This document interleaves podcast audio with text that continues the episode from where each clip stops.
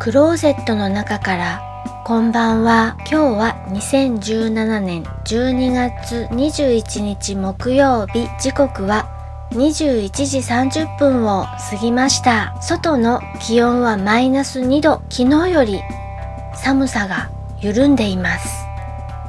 お天気は曇り。昨日おとといぐらいから UFO の話題を聞くようになりました。UFO の話題を見聞きするとああ年の瀬だなぁとか感じるのは私だけでしょうか？UFO の話題ってなぜかしらお盆とかお正月とかそういう時期に見聞きするような気がします。聞いていただきありがとうございます。